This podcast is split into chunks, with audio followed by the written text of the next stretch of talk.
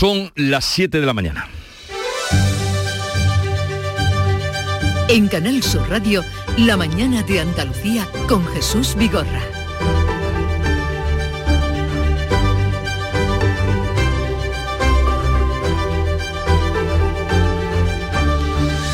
Buenos días queridos oyentes, es eh, jueves 6 de octubre y hoy se celebra en Andalucía una cumbre andaluza aragonesa. El presidente de la Junta, Juanma Moreno, y el de Aragón, Javier Lambán, se van a reunir a partir de las 10 en Sevilla en medio de la polémica fiscal y las reivindicaciones para reformar el modelo de financiación autonómica y también el tan añorado y deseado corredor ferroviario. El Banco de España rompe las previsiones de los presupuestos que llegan hoy al Congreso precisamente. El supervisor limita el crecimiento del año que viene al 1,4% frente al 2,1 que recogen las cuentas del Ejecutivo y advierte de la pérdida de fuelle del empleo y que habrá más inflación.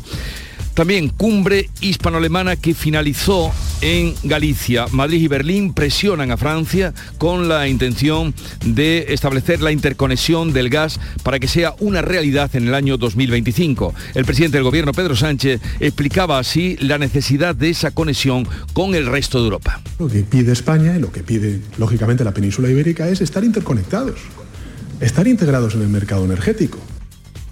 La Unión Europea, por su parte, acuerda nuevas sanciones contra Rusia y negocia una reforma del mercado energético. Los 27 analizarán a partir de hoy en Praga la propuesta de Bruselas de minimizar el efecto del gas en el precio de la electricidad, o sea, como están haciendo o como se está haciendo en España y Portugal con aquello de la excepción ibérica que tanto diera que hablar. La presidenta de la Comisión Europea, Ursula von der Leyen, decía así. Aprobar un tope al precio del gas sobre todo es una solución temporal hasta que tengamos desarrollado un nuevo índice de precios en la Unión Europea. Y el presidente del Tribunal Supremo y a la vez del Consejo General del Poder Judicial está o se encuentra al borde de la dimisión. El Consejo General del Poder Judicial se reúne esta mañana sin consenso. Los sectores conservador y progresista dejan de negociar la renovación del Tribunal Constitucional y empujan así al presidente a cumplir su promesa indicándole la puerta de salida. En cuanto al tiempo, Hoy tiempo de agua en Almería durante todo el día con aviso amarillo incluso. En las demás provincias sol y algo menos de calor en el interior de la comunidad sin cambios en el resto. Los vientos soplan hoy del este, más intensos en el litoral mediterráneo, oriental y también en Cádiz.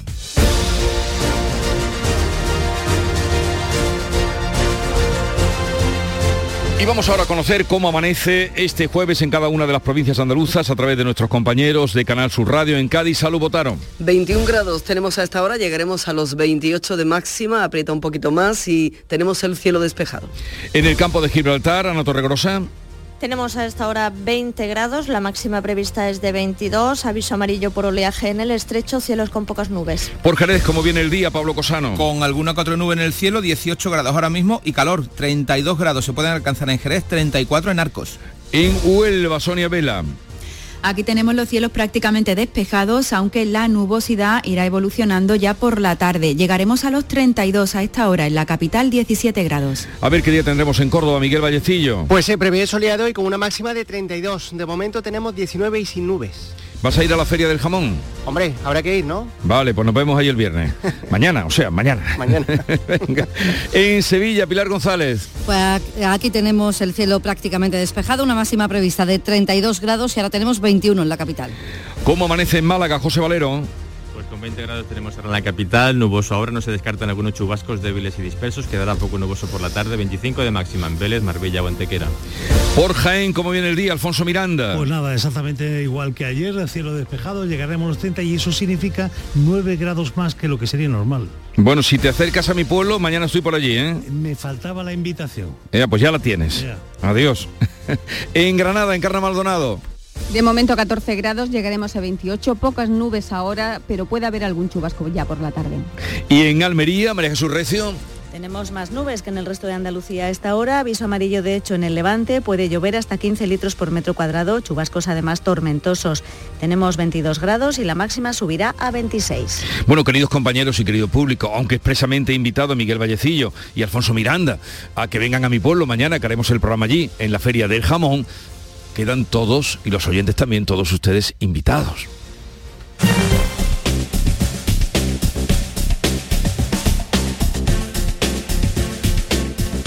Vamos a conectar con la DGT para saber cómo están las carreteras a esta hora de la mañana. Nos atiende Lucía Andújar. Buenos días. Muy buenos días. Hasta ahora estamos pendientes de complicaciones en Sevilla, en la S30, a su paso por Camas, sentido a la isla de la Cartuja. Al margen de esto encontramos circulación bastante tranquila a estas horas en toda la red de carreteras andaluzas. No se registran grandes incidencias en ningún otro punto, pero eso sí, si viajan en Almería por la 7 a su paso por Níjar, les pedimos mucha precaución ya que unas obras de mejora de la calzada pueden ocasionar algunas complicaciones en esta vía. Mucha precaución al volante.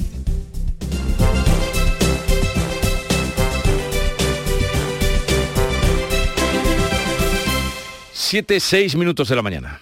Nueva ley de pensiones. Yo puedo seguir trabajando si quiero, pero ¿qué me dais si sigo? Tienes dos opciones. La segunda opción te incentiva con un aumento en tu pensión del 4% anual por año trabajado, que incrementará el total anual de tu pensión durante todo el tiempo que dure la prestación. Ministerio de Inclusión, Seguridad Social y Migraciones. Gobierno de España.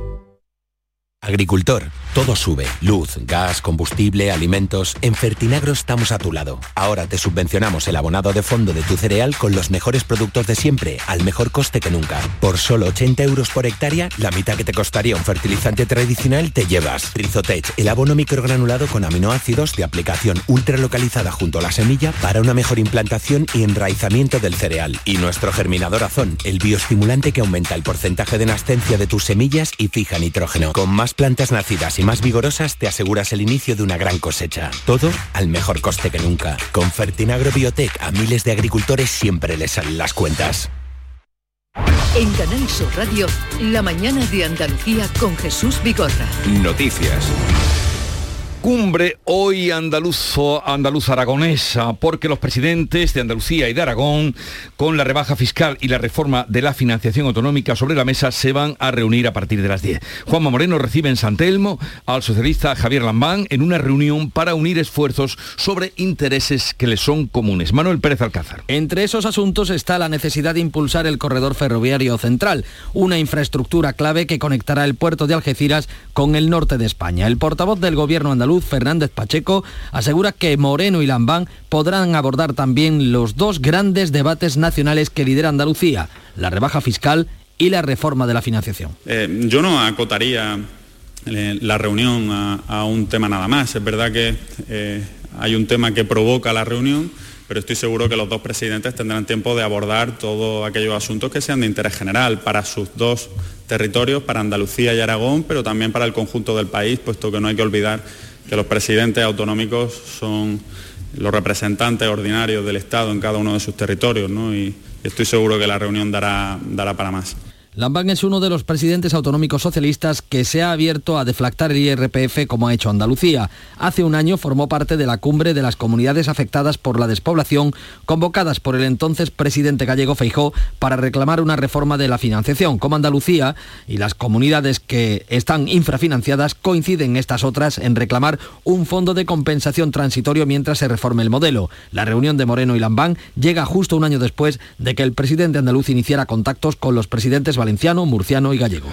Pedro Sánchez culpa al Partido Popular del bloqueo de la reforma de la financiación autonómica, pero el gobierno no ha avanzado desde la propuesta planteada hace ahora casi un año. Ana Giraldez. El presidente del gobierno culpa al PP de bloquear la reforma que lleva pendiente ocho años. Sin embargo, de, que Hacienda planteó su propuesta el pasado mes de diciembre, el gobierno no ha avanzado nada. El presidente esquiva a referirse al fondo de compensación que reclaman Andalucía y la Comunidad Valenciana y asegura que el próximo presupuesto destina a las comunidades una cifra de 135.000 millones de euros. En el Parlamento andaluz, PP, PSOE y los grupos de izquierda defienden el acuerdo que reclama 4.000 millones de euros por el déficit de financiación. Vox lo rechaza. Este jueves se celebra el primer encuentro mensual entre el Gobierno de la Junta y los grupos parlamentarios. Tan solo horas después de aprobarse los presupuestos generales del Estado, el Banco de España rompía las previsiones de estos presupuestos en 24 horas, después de su aprobación por el Gobierno y hoy esos presupuestos serán presentados precisamente en el Congreso. Paco Ramón. El supervisor deja el crecimiento económico en el 1,4% para el año que viene frente al 2,1% que recogen las cuentas públicas. También vaticina un estancamiento del empleo y más inflación, que crecerá un 8,7% este año y volverá a escalar otro 5,6% en 2023. Sin embargo, secunda el optimismo del Ejecutivo y coincide en que la economía va a crecer este año un 4,4%. La ministra de Hacienda va a presentar hoy en el Congreso esos presupuestos y va a comenzar a negociar los apoyos con los socios de investidura. Este miércoles, la vicepresidenta económica, Calviño, levantaba el aplauso de la bancada socialista en su réplica a las críticas del portavoz de Vox, Iván Espinosa de los Monteros. Están comprometidos en erradicar la riqueza. Nosotros preferiríamos erradicar la pobreza. Desde que ustedes han llegado a este gobierno, señorías, no conozco ningún español que haya prosperado. Pues tiene usted que revisar a sus amigos. ¿No conoce a nadie que perciba el salario mínimo interprofesional? ¿Que no conoce a ningún joven que ha conseguido por primera vez un empleo indefinido gracias a la reforma laboral? ¿Que no conoce a nadie que se beneficie de las becas? ¿Que no conoce a nadie que se beneficie de la sanidad pública?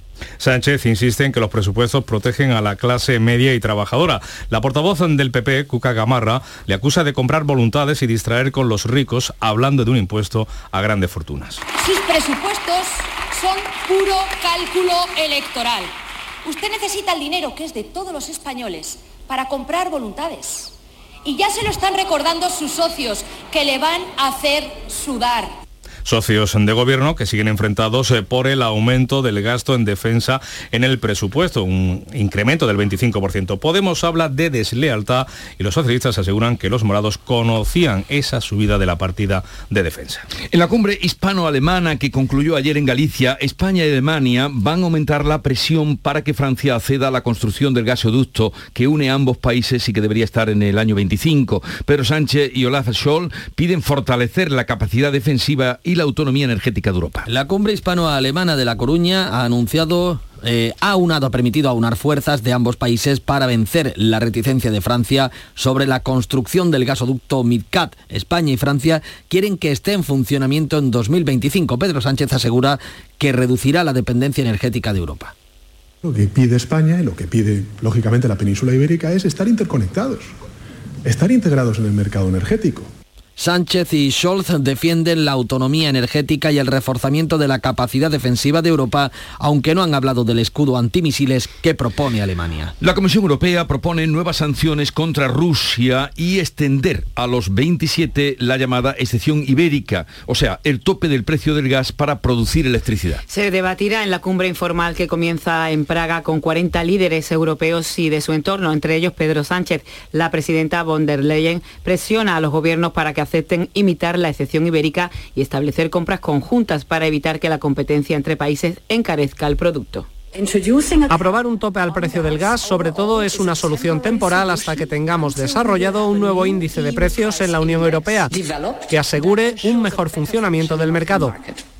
Y la Comisión ha comenzado a trabajar en ello.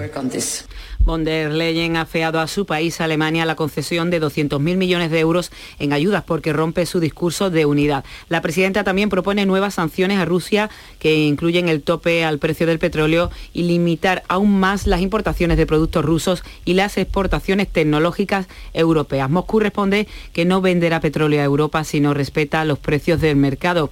El alto representante de la Unión para Asuntos Exteriores, Josep Borrell, insta a asumir las consecuencias. Pero por encima de las sanciones concretas, lo que es realmente importante es que los europeos entiendan que si hay un precio que pagar, ese precio merece la pena, porque si no pagamos este, acabaremos pagando mucho mayor. Pues ya la OPEP, liderada por Arabia Saudí y Rusia, anuncian que reducirán la producción de petróleo para frenar la bajada de los precios. El gobierno plantea un nuevo sistema de cálculo de la tarifa de la luz, la obligada, la que tiene uno de cada tres españoles, la PVPC, que evite las oscilaciones del mercado y dé estabilidad a los consumidores. Pretende formar el precio a partir de varias referencias temporales en función del mercado. Se basa en una medición mensual, otra trimestral y una tercera, una tercera referencia anual. La vicepresidenta de Transición Ecológica, Teresa Rivera, aseguraba en televisión española que así se calmará la volatilidad de la factura.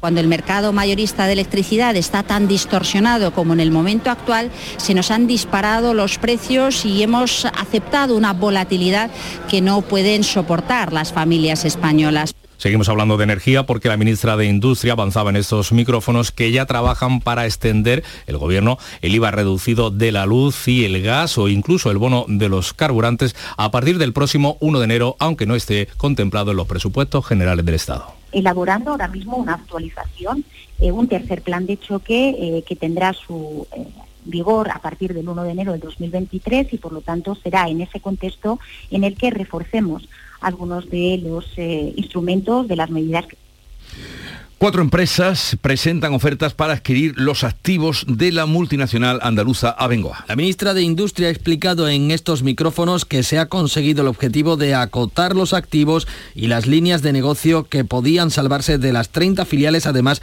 de pagar los salarios a los trabajadores. La comisión de seguimiento del grupo de trabajo volverá a reunirse la próxima semana. La ministra espera que lleguen más buenas noticias entonces. El alcalde de Sevilla, Antonio Muñoz, asegura que la ministra le ha confirmado que Abengoa se queda en Sevilla. Tenemos la garantía de la supervivencia de Abengoa. Hoy podemos afirmar con rotundidad que Abengoa continuará en Sevilla, que mantendrá el empleo, que mantendrá la actividad con una nueva empresa que adquirirá los activos correspondientes de Abengoa, pero eh, sin lugar a dudas es una gran noticia para Sevilla, para Andalucía y para la economía nuestra. Y volvemos a hablar un día más del Consejo General del Poder Judicial que se va a reunir esta mañana, sin consenso, viene siendo lo habitual en los últimos cuatro años, para cubrir las dos vacantes del Tribunal Constitucional. Los vocales de ambos sectores enseñan así al presidente Lesmes la puerta de salida. Las negociaciones entre los sectores conservador y progresista se han roto este miércoles a pesar de la mediación del comisario de Justicia de la Unión Europea. Los progresistas están dispuestos a buscar otra salida. Si la cita de esta mañana termina sin acuerdo, como todo apunta a ello, el presidente del Poder Judicial, Carlos Lesmes, se vería empujado a cumplir su compromiso de dimitir. El Senado aprueba definitivamente la nueva ley de memoria democrática que amplía hasta 1983, con Felipe González en el gobierno, la existencia de violaciones de los derechos humanos en nuestro país. La Cámara rechaza los vetos del PP, Vox, Ciudadanos y UPN y no introduce ningún cambio al texto pactado con Bildus, Más País, PDK y PNV. La ley declara ilegal el régimen franquista y amplía hasta 1983, cinco años después de aprobada la Constitución y ya con el gobierno socialista en el poder, el reconocimiento de víctimas de violaciones de derechos humanos. Se da un año para crear una comisión que investigue supuestos casos de vulneración de los derechos de personas que lucharon a favor de la democracia, los derechos fundamentales y los valores democráticos, según se pactó con la formación Abrechale Bildu. Al expresidente Felipe González no le sonaba cuando se anunció esta ley, no le sonaba bien.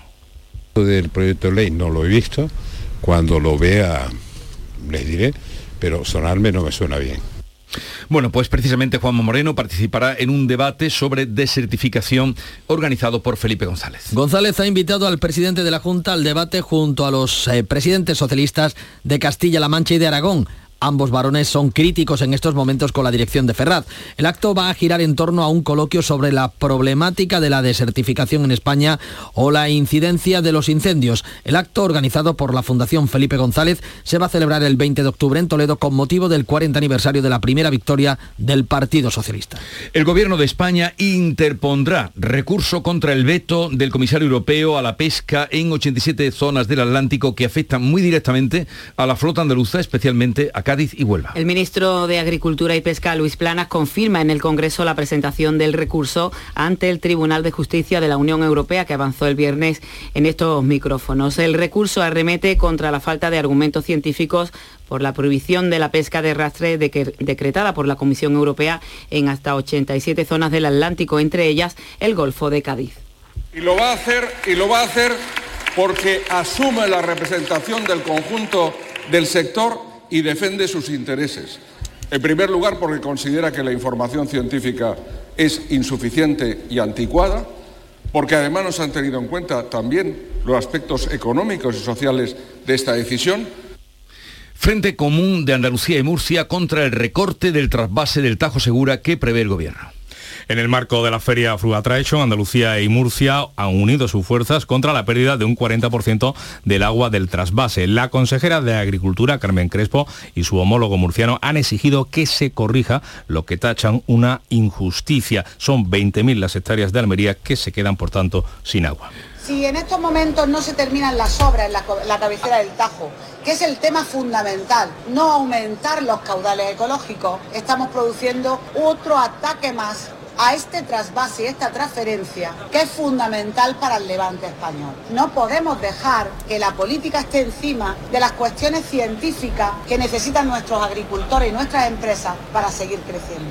Anticorrupción pide ocho años de cárcel para los exconsejeros de la Junta, Antonio Fernández y Manuel Recio, por las ayudas a Delphi, mientras un juzgado de Sevilla archiva por defecto de forma la investigación sobre los préstamos de la agencia IDEA a la empresa Isofotón. El, eh, uno de los asuntos, el de la empresa Delphi, eh, la petición de cárcel de la Fiscalía afecta al exconsejero Fernández, ya condenado por el caso de los ERES, y al también exconsejero Recio por la concesión de 33 millones de euros en subvenciones al entramado del que fuera consejero socialista Ángel Ojeda. Recio también estaba en la investigación archivada por defecto de forma sobre la agencia IDEA a la empresa Isofotón.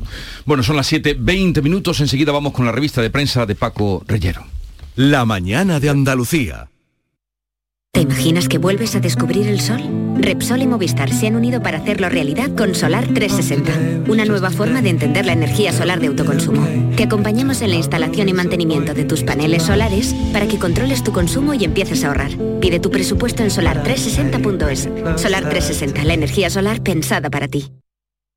El campo andaluz necesitaba un paso adelante. Por ello, hemos sembrado millones de datos, regados con inteligencia artificial para hacer posible... Siembra, la nueva plataforma colectiva por inteligencia artificial de asistencia a la planificación de cultivos para su comercialización. Toda la información para acertar y cultivar la solución más rentable. Junta de Andalucía. Ya está aquí con la prensa nacional e internacional, Paco Reyero, buenos días. ¿Qué tal Jesús? ¿Cómo estás? Me alegro mucho de saludarte. Vamos con la prensa que viene española y viene alemana un tiempo. Fotografía de portada del país, también de ABC, del mundo, con Sánchez, con Scholz, que presionan a Macron por la interconexión energética. También está, digo, en la prensa alemana, aunque con mucho menos predicamento, con mucha menos posición, por ejemplo en el sudeste Zeitung, que dicen Deutschland an Spanien wollen Pipeline über die Pyrenäen, que quiere decir, como tú bien sabes, y Víctor Manuel de la Portilla, nuestro técnico, que lee muy frecuentemente la prensa alemana, Alemania y España quieren el oleoducto a través de los Pirineos. Editorial del país que se dedica a este asunto, sintonía hispano-alemana, la afinidad socialdemócrata de ambos gobiernos que fortalece su relación ante la incertidumbre italiana y habría que decir también ante la oposición francesa. Mientras el confidencial que nos recuerda que los hogares españoles sufren la luz más cara de Europa. Diario Digital, el confidencial que abre su edición ahora mismo en línea a esta hora contando que el Ministerio de Hacienda se lanza a la caza de eh, falsos cambios de residencia a Madrid desde otras comunidades autónomas. La agencia tributaria que está intensificando las inspecciones y la agresividad, dicen en el confidencial, en los cambios de residencia fiscal entre las distintas regiones españolas. La vanguardia abre su edición contando que el Banco de España alerta de la demora en el uso de los fondos europeos y también sobre el Banco de España, muchas menciones en la prensa a la corrección que hace el organismo económico del crecimiento de España, del que pronostica el gobierno, dinamita el crecimiento que pronostica el gobierno, dice por ejemplo ABC, por parte del Banco de España, el gobierno lo cifra en el 2,1% para el año que viene, en 2023, pero el Banco de España reduce esas expectativas de crecimiento a 1,4, siete décimas menos. Se comenta también en la prensa la intervención de Calviño en el Congreso frente al diputado Espinosa de los Monteros. Creo que podemos escuchar a Calviño recordar mínimamente esas palabras la reconversión de Calviño de tecnócrata a ministra Killer frente a la oposición, dicen en el confidencial, la vicepresidenta económica que ha dado un paso al frente tras eh, pedir Sánchez más, más perfil político a su equipo. Vamos a escucharla. Dice usted que no conoce a ningún español que se beneficie de la acción de este gobierno, pues tiene usted que revisar a sus amigos.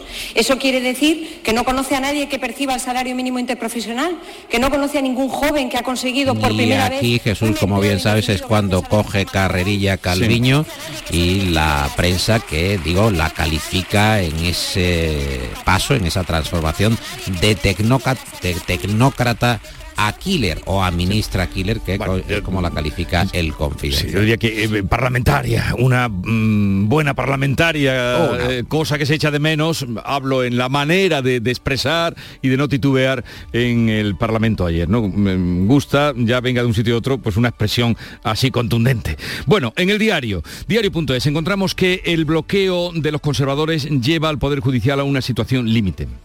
Sí, la minoría progresista que busca vías alternativas para desencallar esa renovación del constitucional, mientras Lesmes apura sus últimos días. En ABC dicen que los vocales del Poder Judicial descartan el consenso y ponen a Lesmes la dimisión en bandeja. Hay mucha información sobre este asunto en los eh, distintos periódicos. En el país hablamos también de otros asuntos. Eh, nos cuentan que el calentamiento global hace 20 veces más probable una sequía extrema como la que se ha vivido, la que hemos vivido este verano en el, en el hemisferio norte. Bueno, un apunte de asuntos internacionales. Pues te cuento que el país eh, nos está avanzando, que Ucrania está tomando Lugansk entre el caos de la movilización de Putin y que Moscú eh, retrocede en la región del este que eh, controlaba desde hace unos meses. Nuria Gaciño, buenos días. Muy buenos días.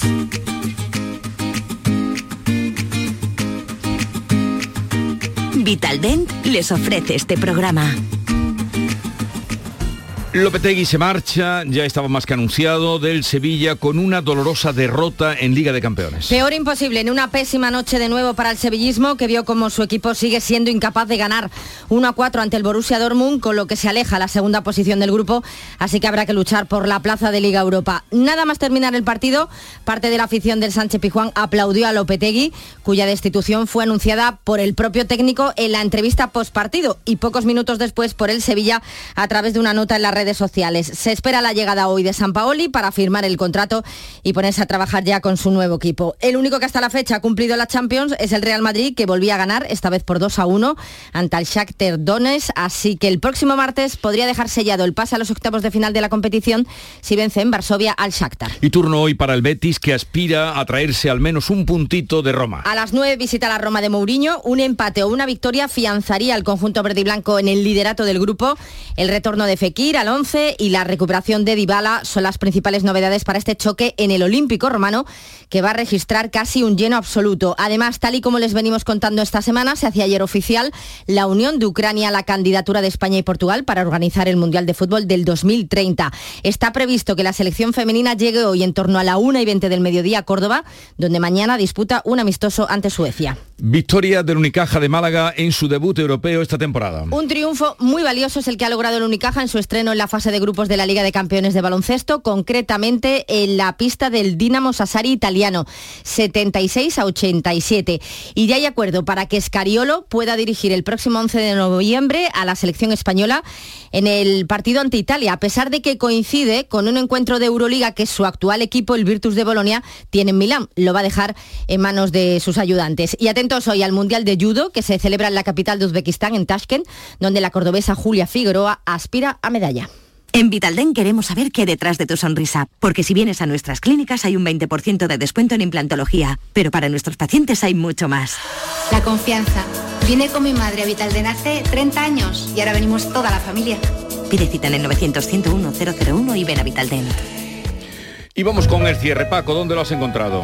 Bueno, siempre me ha apetecido esto que decía Nuria, ir a, a Tashkent, a Uzbekistán, pero todavía no he tenido la posibilidad, a ver, cuándo, a ver cuándo me toca. Digo que en la contra de la vanguardia, Jesús, porque encontramos igualmente a un señor que se llama Hipólito Bertrand Gallar, que tiene 97 años, que no deja de inventar cosas, inventó el grifo de muelle, ya sabéis, este grifo que cuando presionas, pues está, está un rato eh, abierta el Sí. agua y acaba saltando y le pregunta a Mela en la vanguardia que cuál es su secreto, dice que no cena prácticamente, salvo fruta o yogur, que va a jugar al billar todos los días, que juega a tres bandas y antes había sido, se lo dedico a Nuria, jugador, había jugado en el Barça, 97 años en la contra de la vanguardia y lo enlazo con la cita de Delibes que está en la portada del mundo que dice Delibes, decía Delibes, escribió Delibes, de joven soñó con la jubilación y ahora de jubilado sueña con la juventud. Por cierto, ¿algún pronóstico para el Premio Nobel de Literatura que se va a dar a conocer hoy? Bueno, hay muchos pronósticos, tú lo sabes bien. Hay, hay unas quinielas. Bueno, ¿algún favorito tuyo? ¿A quién te gustaría que se lo dieran? A mí a Jesús Vigorra. Todavía no tengo obra, no tengo obra. Eres un salamero, Pues ponte pero, a ello ya. pero no tengo obra. Que tengáis eh, un buen día. Hasta luego. Igualmente. Que vaya muy bien. En Canal Sur Radio, La mañana de Andalucía con Jesús Vigorra. Acaban de dar las siete y media de la mañana y a esta hora hacemos lo propio, que es repasar en titulares las noticias más destacadas que les estamos contando con Ana Giraldes. Cumbre andaluz aragonesa. Juanma Moreno y Javier Lambán se reúnen hoy en medio de la polémica fiscal. El presidente andaluz recibe esta mañana al aragonés en San Telmo con una agenda claramente económica. Además buscarán cómo impulsar el corredor ferroviario central. El Banco de España rompe las previsiones de los presupuestos generales que llegan hoy al Congreso. El supervisor limita el crecimiento del año que viene al 1,4% frente al 2,1% que recogen las cuentas del Ejecutivo y advierte de la pérdida de fuelle del empleo y que habrá más inflación. Concluye la cumbre hispano-alemana. Sintonía entre Madrid y Berlín para presionar a Francia por la interconexión del gas. Sánchez se alinea con la Unión Europea y el canciller Scholz su plan de ayudas para rebajar los precios de la energía en Alemania. Europa acuerda nuevas sanciones contra Rusia. La primera, topar el precio del petróleo ruso. Además, los 27 analizarán a partir de hoy en Praga la reforma del mercado energético que propone Bruselas y que recoge la solución ibérica para minimizar el efecto del gas en el precio de la luz. Carlos Lesmes al borde de la dimisión. El Consejo General del Poder Judicial se reúne esta mañana sin consenso. Los sectores conservador y progresista dejan de negociar la renovación del Tribunal Constitucional, empujan al presidente a cumplir su promesa. Y en cuanto al tiempo, Tenemos cielos nubosos en la vertiente mediterránea sin descartar chubascos ocasionales. Pueden ir acompañados de tormentas, ser localmente fuertes y persistentes en el extremo oriental. Cielos poco nubosos en el resto. Los vientos de componente este habrá levante fuerte en el estrecho. Y hoy vamos a, vamos a tener máximas de 32 grados en Córdoba y Sevilla, 30 grados en Huelva, 28 en Granada y Jaén, 26 grados en Almería y Cádiz y más fresquito, 23 grados en Málaga. Y tu nuevo coche. Con el préstamo motor de Cajamar, elige tu coche ideal y nosotros nos ocupamos del resto. Descubre las opciones que tenemos para ti, haz números con el simulador y lo verás más claro. El lugar al que siempre has querido ir ahora está más cerca. Infórmate en cajamar.es o en nuestras oficinas. Financiación otorgada por GCC Consumo Cajamar Consumo. Cajamar, distintos desde siempre. Pipas Reyes son las pipas de siempre. Ahora encontrarás tus pipas Reyes más grandes, con más aroma, con más sabor y más duraderas. Tradición e innovación para traerte tus mejores pipas Reyes. Las del paquete rojo, tus pipas de siempre. Las claves económicas con Paco Bocero. Paco, buenos días. Buenos días, Jesús, ¿qué tal? Mira, pues ya estamos a jueves y ¿qué claves tenemos para hoy? Bueno, al margen de la clave de Villanueva para mañana, que nadie se olvide, ¿eh? Allí estaremos desde las 8 de la mañana en el Teatro Municipal. Exactamente, y que nadie se lo pierda. Hoy tenemos industria y economía familiar. Eh, bueno, para empezar, los datos de producción industrial, que aunque sean todavía de verano, eh, tienen resultados ya enmarcados en el indicador adelantado manufacturero que conocimos el lunes, correspondiente a septiembre, el PMI. Unos resultados que mostraron un nuevo descenso, ligero, de apenas dos décimas, pero significativo, y por debajo de esos 50 puntos que marca la línea de equilibrio. Aunque mira, también se van a poder enmarcar en el índice europeo de industriales que se publicó ayer y que incluye al nuestro, que también está en retroceso debido a las causas que todos conocemos. La inflación, los costes de la energía, la creciente incertidumbre económica y el debilitamiento de la demanda. Y oye, ya que estamos en Europa, también conocimos ayer que la tasa de ahorro de los hogares de la zona euro se situó en el 13,7% en el segundo trimestre de este año, un 6% por debajo del mismo periodo de hace un año según los datos de Eurostat. Un descenso de la tasa de ahorro que se explica porque el consumo está creciendo a un ritmo más rápido que la renta disponible bruta de los hogares, situándose como la más baja además de los últimos tres años. Fíjate que en el peor trimestre de la pandemia, el segundo de 2020, la tasa de ahorro de los hogares europeos llegó al 25%, prácticamente el doble. Pues sí, porque al margen del ahorro más o menos forzado por la pandemia, esta caída paulatina refleja cómo se estrecha cada vez más la capacidad de maniobra de los hogares, de su renta y que, vamos, que se la come la inflación. En efecto, en efecto. Y mira, si seguimos con la, precisamente con la economía de los hogares, Hoy entran en vigor las nuevas obligaciones de información sobre lo que se llaman los créditos revolving, al cumplirse seis meses de su eh, publicación en el BOE, en el Boletín Oficial del Estado. Las tarjetas revolving, recordemos que son un tipo de tarjeta de crédito con ciertas peculiaridades que la convierten en un producto complejo y en ocasiones y en muchas ocasiones muy controvertido. Hay que entenderlas muy bien para evitar el sobreendeudamiento como advierten desde hace muchísimo tiempo las asociaciones de consumidores y usarlas con mucha prudencia. Porque en esencia una tarjeta revolving te permite aplazar y fraccionar los pagos de las compras que se hagan. Sin embargo, en lugar de pasar el cobro a mes vencido, como una tarjeta de crédito habitual, en la de débito se pasa al contado ese cobro, el pago se realiza en cuotas mensales que generan a su vez interés. Es decir, funcionan como una especie de mini crédito en el que el fraccionamiento de los pagos conlleva intereses y además muy por encima de los tipos habituales de los créditos al consumo. Así que esta nueva normativa entra hoy en vigor, establece entre otras cuestiones que antes de asumir una de estas tarjetas, las entidades deberán proporcionar a los clientes que la solicitan toda la información sobre sus costes y además con ejemplos representativos. Pues ya lo saben, eh, yo esto mm, lo conozco, Paco, no por experiencia propia, sino en muchas quejas cuando empezaron estas tarjetas que sumían a las personas en, haber pedido un pequeño crédito y se duplicaba y triplicaba lo que tenían que pagar. Eh, exactamente, en el endeudamiento injustificada, desde luego, por supuesto. Bueno, Paco, pues nada, tú sí que tendrás un favorito para el Nobel de hoy, ¿no? Uh, uh, uh. no? bueno, no te voy a hacer la pelota. no, pero hablando en serio. Eh, mira, yo tenía ahí, había, ojalá hubiera sido a Javier María, ¿no? Que hubiéramos, Era el eterno candidato. El eterno candidato, ¿no? Pero a mí también particularmente tengo ahí a Cormac McCarthy, el gran escritor americano, esa carretera es una obra mítica, eh, pero no sé por qué yo la quiniela que le da a Salman Rushdie por todo lo que está sucediendo, independientemente de que la calidad de la obra del es bastante buena, pues mira, yo creo que hay ahí un candidato. Podría ser. Con todas esas trompetas, ¿no? Pues hoy lo conoceremos, el Nobel de Literatura. Eh, que tengas un buen día, Paco, y buen fin de semana. Te espero por Villanueva de Córdoba, si quieres, porque mañana no nos encontraremos. Empezamos más tarde nosotros. Sí, sí, sí, sí. Allí nos encontraremos. hasta luego. Un abrazo, hasta, luego, hasta luego. En Huelva vamos a ir un momento a otros asuntos de la actualidad. Vamos a ir a otro momento de actualidad, empezando por Huelva, eh, de, eh, que van a completar la actualidad informativa del día. Nueva ley de pensiones. ¿Puede ser que mi pensión pierda poder adquisitivo con el tiempo? Con la reforma de la ley, las pensiones se actualizan cada año al mismo nivel del IPC. Es una de las aportaciones más valiosas de esta nueva ley, que garantiza el poder adquisitivo de las pensiones en el futuro. Ministerio de Inclusión, Seguridad Social y Migraciones, Gobierno de España.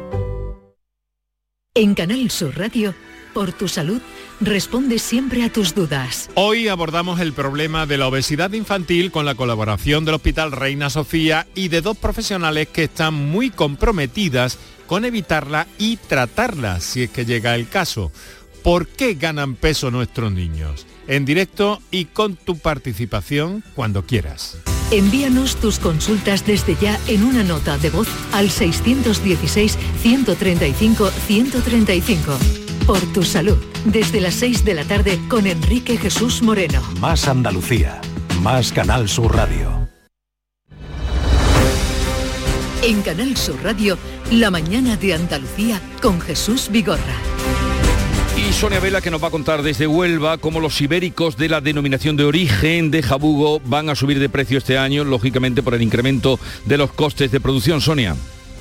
Así es, es la marca agroalimentaria española de más fama internacional. El recién reelegido presidente de la denominación de origen Jabugo, Guillermo García Palacios, no se atreve a adelantar un porcentaje de esa subida de precios al consumidor este año, pero confía en que ronde el incremento del IPC estamos viendo que por desgracia la medida que el gobierno está tomando, pues no está dando el fruto que todos queremos, ¿no? Por tanto, por desgracia lo notaremos. Esperemos que no sea eh, de forma cuantiosa. Yo me conformaría y me daría con un canto en los dientes si fuera el porcentaje del IPC. Jabugo será además la ciudad gastronómica española en 2023 y los productores esperan que sea un espaldarazo más a la denominación de origen. La chef Diana Díaz del restaurante Invernadero de Rodrigo de la Calle de Madrid ha sido la ganadora de la decimonovena em, edición del Premio Internacional de Cocina con aceite de oliva virgen extra Jaén Paraíso Interior. Alfonso Miranda. Se habían presentado 59 participantes, 8 finalistas y Diana Díaz se llevaba anoche en San Sebastián el premio más cuantioso de la gastronomía española, 8.000 euros por su receta titulada Sopa de aceite de oliva virgen extra escabechada con pimiento, yema y botánicos. Le entregaba el premio el diputado de Turismo, Fran Lozano. Da una oportunidad al aceite de Jaén de demostrar que la utilización del aceite en la gastronomía es muy amplia y que el aceite es el corazón de la gastronomía. Habrá que probarla. Suena muy bien esa receta que has dado, desde luego. Tú verás. Eh, Sevilla reúne prácticamente todos los requisitos que pide el gobierno para ubicar en esta provincia, en esta capital, la sede de la Agencia Aeroespacial Española, Pilar González. Tiene un aeropuerto internacional con conexiones directas con Bruselas y París, una industria aeroespacial, una buena oferta hotelera y también instalaciones donde albergar la sede que podría estar preparada en el primer trimestre del año que viene, fecha en la que el Gobierno quiere que entre en funcionamiento la agencia. Con todo esto, dice la ministra Reyes Maroto, lo ha dicho aquí en Canal Sur, que Sevilla tiene muchas posibilidades. Una ciudad que ha hecho una apuesta clara por esta industria, por este sector y estoy convencida que bueno, tiene muchas posibilidades, pero eh, será el comité que reciba esas candidaturas la que decida en base a, a las propuestas que reciban. Además, Sevilla también reúne las condiciones para la integración social, familiar y educativa de los trabajadores que se desplazarían a Sevilla para trabajar en la sede. A ver si eso se confirma y, concluye aquí eh, la Agencia Aeroespacial. La Fiscalía ha decretado el ingreso en un centro de menores de un joven de 16 años que apuñaló mortalmente a otro de 19. Ocurrió en Algeciras, Ana Torregrosa. Sí, eh, la Fiscalía le atribuye a este menor de 16 años un delito de asesinato. El funeral por Jesús, el joven fallecido, está previsto que se celebre hoy. Los hechos se producían este pasado lunes en plena calle en el transcurso de una pelea en la que el fallecido trató de mediar. Poco después era detenido este menor de 16 años. Unos hechos que provocaron una gran tensión en el barrio de La Piñera, en Algeciras, con un importante despliegue policial para evitar altercados posteriores. Se cumplen ahora 30 años de la instalación del cementerio de residuos radioactivos de El Cabril y en Resa, la empresa nacional de residuos radioactivos, ha hecho un balance positivo de su actividad que se ha desarrollado sin ningún incidente en este tiempo. Miguel Vallecillo. Y no solo eso, sino que el Plan Nacional de Residuos eh, prevé la construcción de 27 nuevas celdas para albergar depósitos radiactivos. Por ello, la vida del cementerio se va a prolongar al menos otros 30 años. Lo confirma el presidente de Enresa, José Luis Navarro. Es imprescindible el Cabril para el, el, funcionamiento normal de la sociedad española y por eso al Cabril le quedan efectivamente muchos años de vida por delante, pero siempre con el mismo nivel de exigencia de estos primeros 30 años. 36 años después de la caída de las bombas de Palomares en Almería, el Tribunal Supremo decidirá el 8 de noviembre la limpieza de las 40 hectáreas del suelo contaminada. María Jesús Recio. ¿Qué debe decidir el Supremo ese día? ¿Quién es competente para limpiar esas 40 hectáreas contaminadas con plutonio y americio tras la colisión de esos aviones americanos? ¿El Ministerio de Transición Ecológica o el Consejo de Seguridad Nuclear? Desde Ecologistas en Acción lo tienen claro, según explica su abogado José Ignacio Domínguez. De todas formas, tenemos ciertas esperanzas de que el Tribunal Supremo no tenga en cuenta esta maniobra del Gobierno y mmm, decida que el competente es el Consejo de Seguridad Nuclear, el competente para limpiar, que es realmente lo que se discute. Hace ya una década se recomendó la limpieza de palomares para evitar cualquier riesgo radiológico. El Supremo podría dar una fecha para el inicio de los trabajos. Pues ahí seguimos, ya ven ustedes, 36 años después. Eh, no de que cayeron, sino de la 36 años de la caída de las bombas. No, hace más, 56. 56, claro, yo decía, 36 imposible. 56. Es imposible. 36 imposible. Bueno, eh, gracias María Jesús. Nueva etapa en la Fundación Alberti, mm, que estaba un poco en letargo, con la Junta como patrono y la vuelta de la viuda del poeta, María Asunción Mateo, a poner en actividad Hora Marítima, que es el chalet donde se acoge. Salud, votaron. La Junta se incorpora como patrono para evitar la disolución de la Fundación y esa nueva etapa también tiene el regreso, tras 12 años de ausencia, de la viuda del poeta, de María Asunción Mateo. El alcalde del puerto, Germán Beardo, ha anunciado que se trabajará para crear un espacio museístico definitivo después de años de dificultades por falta de recursos. Crear un nuevo marco con una nueva estructura de recursos humanos de un proyecto museístico que esté a la altura del Museo Picasso de Málaga o de la Fundación García Lorca en Granada. Para perpetuar el legado del poeta de la generación del 27. Pues sí que lo celebramos, porque arrancó con muchísima fuerza, tuvo unos años excelentes la Fundación Alberti, así es que si ahora se reactiva estaremos encantados de contarlo y de disfrutarla. Llegamos así a las 7.45 minutos, 8 menos cuarto de la mañana, atentos porque sigue la información local. En la mañana de Andalucía de Canal Sur Radio, las noticias de Sevilla. Con Pilar González. Hola, buenos días. Hay cuatro empresas interesadas en hacerse con Abengoa y eso supone salvar la actividad de la multinacional. Además, Sevilla reúne las principales condiciones del Gobierno para ser la sede de la Agencia Espacial Española. En Lebrija se agradece la visita del rey para homenajear al autor de la primera gramática española y que el monarca aprovechaba también para reunirse con los regantes. Y en lo deportivo, la afición sevillista pedía anoche la dimisión del presidente José Castro tras la derrota ante el Dortmund. Hoy el Betis juega en Roma. Enseguida se lo contamos antes el tráfico. Hay retenciones de varios kilómetros en las principales carreteras de acceso a Sevilla, principalmente en el Centenario, en la Ronda Urbana Norte y también por la autovía de Huelva, donde hay 5 kilómetros. En el interior, el tráfico es intenso en las principales vías de entrada a la ciudad. Y en cuanto al tiempo, un día más sin grandes novedades. De hecho, tenemos el cielo prácticamente despejado, las temperaturas sin cambios. La máxima prevista es de 32 grados en Sevilla y Lebrija, 31 en Écija, 30 en Morón. A esta hora 20 grados en la capital. Viajecito, city break, mini vacaciones, escapada. O mejor, acabar con el síndrome postvacacional. Tú llámale como quieras, pero este otoño, escápate desde 29,99 euros con Vueling. Compra hasta el 16 de octubre y vuela hasta marzo 2023. Más información en vueling.com. Disponibilidad limitada. Las noticias de Sevilla.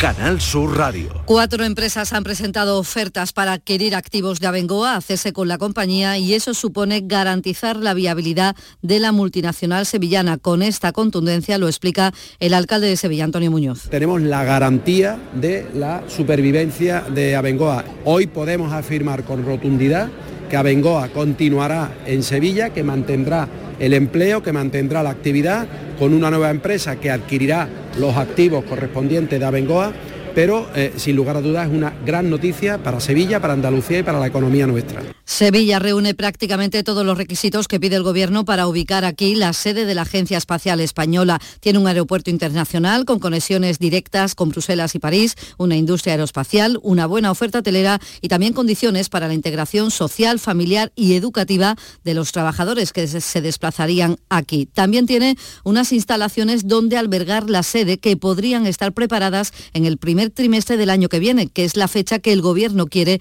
que entre en funcionamiento la agencia. Con todo esto, dice la ministra Reyes Maroto, lo decía aquí en Canal Sur, que Sevilla tiene muchas posibilidades. Y vamos a ver las opciones que tiene. Una ciudad que ha hecho una apuesta clara eh, por esta industria, por este sector y estoy convencida que bueno tiene muchas posibilidades, pero eh, como digo eh, será el comité que reciba esas candidaturas la que la que decida en base a, a las propuestas que reciban. Pero el turismo es el motor económico de Sevilla, el sector que está tirando de la economía y del empleo, lo dice el barómetro del Colegio de Economistas de la provincia correspondiente al tercer trimestre de este año, que confirma una desaceleración de la economía. Dice que el PIB sevillano crecerá este año un 3,8%, son dos décimas por debajo de la media andaluza. Es el turismo el que tira del carro y el que crea más empleo, como señala la directora del estudio, Carmen Delgado. La explosión eh, eh, del mercado turístico, ¿no? De- del sector turístico, que ha tenido muy buenos datos eh, eh, en los dos últimos trimestres y esto han hecho que la tasa de desempleo baje hasta los niveles que estamos comentando. La agricultura también es importante para nuestra economía. El rey Felipe ha conocido de primera mano los problemas que tienen los regantes del Bajo Guadalquivir. El monarca ha recibido en Lebrija el cariño de sus vecinos y ha respaldado la celebración del quinto centenario de la muerte de Elio Antonio de Nebrija, autor de la primera gramática española. En esta visita a Lebrija ha recibido también un regalo de las monjas de la Purísima Concepción en forma de mazapán y ha visitado la balsa de Melendo, epicentro del regadío del Bajo Guadalquivir. Antonio Pantuso, gerente de los regantes, le ha trasladado cómo sufren los problemas de la sequía y le explicaba qué tecnologías se emplean para asegurar la producción. Queremos mostrar es la, posibilidad de que con tecnología se ha podido y ha ido mejorando para aprovechar de la mejor manera posible los, los, recursos también limitados. Más asuntos. El Colegio de Ingenieros de Sevilla pide a la Junta y al Gobierno un acuerdo para acabar con la polémica y terminar cuanto antes las obras de la S40 cruzando el Guadalquivir entre Coria y Dos Hermanas. Estos profesionales dicen que lo importante es que la carretera se termine, sea con puente o con túnel. Lo explica el decano del colegio, Juan Manuel Medina. Mira, nuestro discurso es monolítico. No podemos entrar en una serie de consideraciones que, son del ámbito político. Es decir, las dos soluciones, tanto el puente como el túnel sobre la S40, son factibles desde el punto de vista técnico. Le mandamos al mundo político que se tome una decisión tan pronto como sea posible, por favor, que se cierre esa cuestión. El Parque Científico y Tecnológico Cartuja ya cuenta con un parking para bicicletas y patinetes eléctricos gestionado por inteligencia artificial y el Ayuntamiento de la capital ha activado y puesto en marcha un dispositivo para el derribo de construcciones ilegales en el polígono sur. Interviene urbanismo en coordinación con la Policía Nacional Local y también con Lipasan. 7 de la mañana y 50 minutos. Rafael vuelve a Sevilla con su gira triunfal. 24, 25, 26 y 27 de noviembre en Fibes. Compra tus entradas en rafaelnet.com y fibestickets.es. Rafael en concierto. En Canal Sur Radio, las noticias de Sevilla. En la agenda del día varios asuntos. Cruz Roja celebra hoy en la Alameda de Hércules en la capital el Día de la Banderita con un circuito de actividades para mostrar proyectos sociales y humanitarios que la entidad lleva a cabo con las personas más vulnerables, con talleres, juegos y actividades diversas. Cruz Roja atendió a más de 182.000 personas a lo largo del pasado año. Además, más de 5.000 profesionales sanitarios están reunidos hasta el sábado en el 44 Congreso Nacional de la Sociedad Española de Médicos de Atención Primaria que se está celebrando en Fibes, en el Palacio de Congresos. Y también se celebra la Gran Semana Angloárabe de Sevilla, en el Parque del Alamillo. 200 jinetes y caballos con espectáculos, con, también con concursos internacionales y el presidente de la entidad que lo organiza, la Asociación Española de Criadores de Caballo, Francisco Gaviño, invita a acudir y a disfrutar. Al ser mayor nivel, mayor altura, la vistosidad y el espectáculo que va a dar a los que vayan al Parque del Alamillo a verlo el sábado, el cross, eh, es inigualable, es, una belleza plástica extraordinaria. Luego tenemos el concurso morfológico, los potros saltando en libertad, que, es otra belleza, y van a disfrutar a la familia de un espectáculo extraordinario. En suceso, la Guardia Civil prevé poner este jueves a disposición judicial a la veintena de detenidos en la operación contra el narcotráfico desarrollada en Pilas, Aznalcázar y Aznalcollar. Y también la Guardia Civil investiga un conductor que circuló en sentido contrario por la autovía de La Plata durante 35 minutos. Lo hizo de noche y además bebido, como cuenta el portavoz de la Guardia Civil, Fran López en la autovía 66 por el tramo que sale en sentido Gijón, pero circulando en sentido Sevilla y a gran velocidad fue el vehículo que la patrulla de San Juan de Alfarache interceptó a la altura del kilómetro 779. Deportes, Antonio Camaño, buenos días. Hola, ¿qué tal? Buenos días. Un Sevilla digno, un Sevilla que compitió en la noche de ayer, pero un Sevilla que con su mejor versión no le da para vencer en Europa. 1-4 resultado final ante el Borussia de Dortmund y hasta aquí la historia de Julen Lopetegui al frente del Sevilla. Cesado en la noche de ayer, al finalizar el partido, hoy llega San Paoli, por la tarde va a entrenar con su nuevo equipo, va a entrenar y va a conocer a sus jugadores y se va a centrar en recuperar a un Sevilla que anda tocado en Europa y también tocado en la competición doméstica. Y compite en Europa League hoy el Betis ante la Roma de Mourinho en un partido trascendental y fundamental si el Betis quiere terminar primero de grupo y evitar una eliminatoria de más. Y en Cultura, el Festival de la Guitarra arranca hoy hasta el próximo 22 de octubre. Hay 18 representaciones en cuatro espacios escénicos. Carlos López. El guitarrista Juan Manuel Cañizares se encargará del concierto inaugural de este certamen consolidado internacionalmente. El festival volverá a albergar el concurso internacional de la guitarra y el concurso Manuel de Falla. Además, los compositores César Camarero, Premio Nacional de Música, y el sevillano Alberto Carretero impartirán dos conferencias para reflexionar sobre el momento actual de la guitarra. La programación es ecléctica con variedad de estilos que van desde el flamenco al barroco o la música balcánica tradicional. Eh, Miguel Poveda actuaba anoche en la Plaza de España en el Icónica Fest y elegía el himno de Andalucía de Manolo Sanlúcar. donde la herida duele por amor para entregarte La programación del Icónica Fest continúa esta noche y es el turno de Izal, la banda referente de la escena alternativa y pop rock de nuestro país.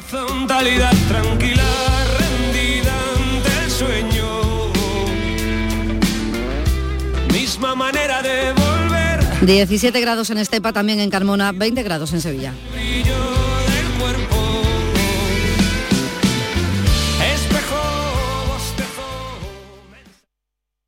Escuchas La mañana de Andalucía con Jesús Vigorra, Canal Sur Radio.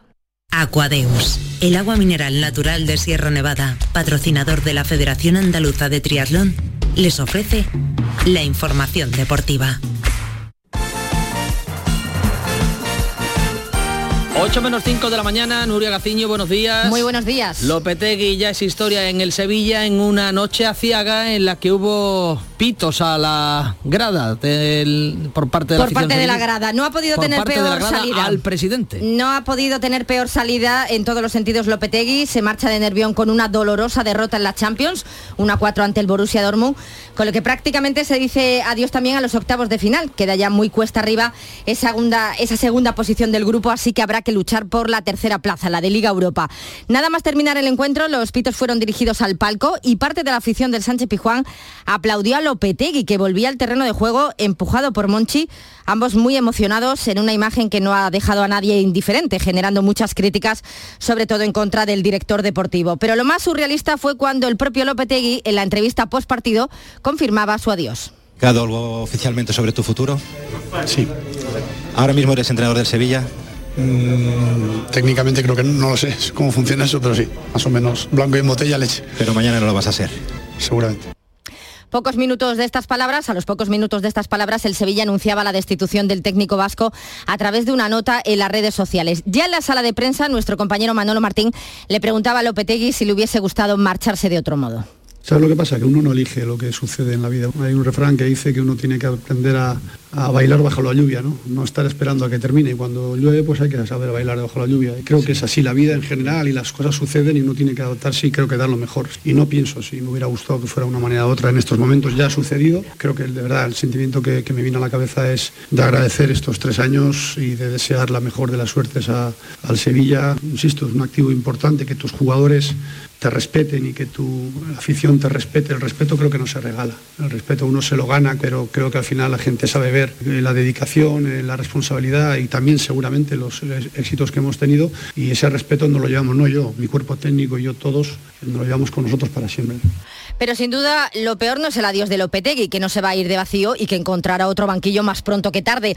Lo peor es el estado del Sevilla, del equipo, que en estos momentos está hundido y que anoche fue incapaz de hacerle daño al Borussia Dortmund. Difícil la tarea que tiene por delante San Paoli, al que se le espera hoy para eh, cerrar ya definitivamente el acuerdo que tiene con el club. Y de los españoles, el único que no falla en la Champions, en su torneo fetiche es el Real Madrid.